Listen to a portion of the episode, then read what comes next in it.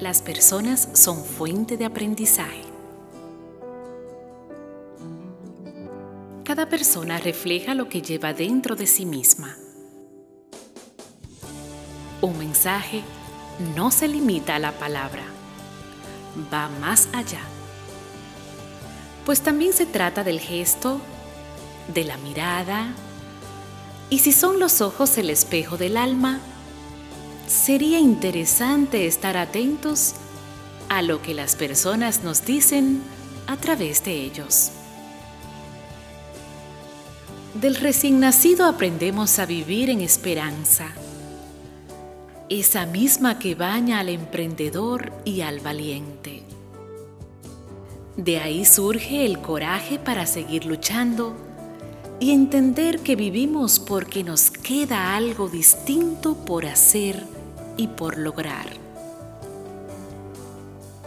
Solo los peces muertos se dejan arrastrar por la corriente.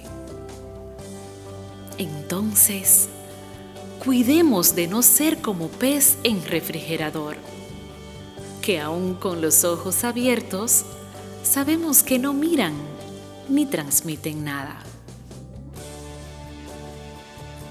En una ocasión escuché a un anciano decir,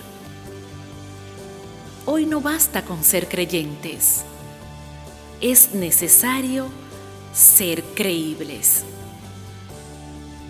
Esto también encierra una enseñanza basada en la confianza.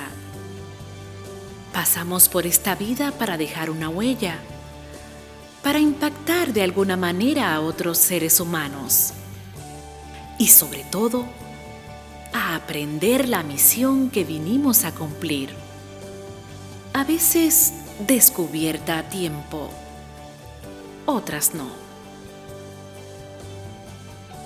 Observando otros seres humanos, aprendemos que las limitaciones son fruto del miedo a enfrentar nuestros propios gigantes y que nuestro reaccionar ante las circunstancias es lo que va a desembocar en frustración o satisfacción. Por medio del vínculo y relación íntegra con los demás, aprendemos a descubrir si tenemos mansedumbre, a abrir las puertas para realizar obras de caridad. Cuando se aprende a valorar una lágrima, se aprende a ser más humilde, pues en el llanto reconocemos que somos seres vulnerables transitando un corto camino. Mantener limpio el corazón nos permite encontrar la presencia divina en la otra persona y ver el bien que hay en ella, algo que solo se consigue por medio del amor. Aprender a ver en el otro no solo lo que es, sino lo que puede llegar a ser. El mismo Jesús nos dejó esa gran lección. Qué interesante es concluir que la sonrisa es un instante de paz y que quien la ofrece recibe mucho más. Como un niño que muestra su mejor dibujo, él nos enseña que lo más importante debe ser colocado en el centro.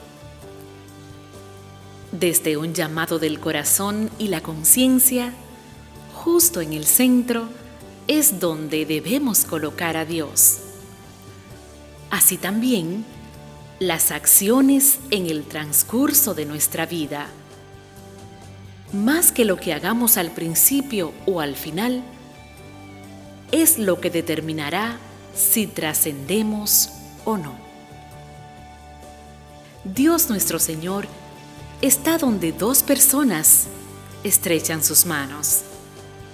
De ahí aprendemos que la paz es posible y que en ese momento las miradas también deberán cruzarse.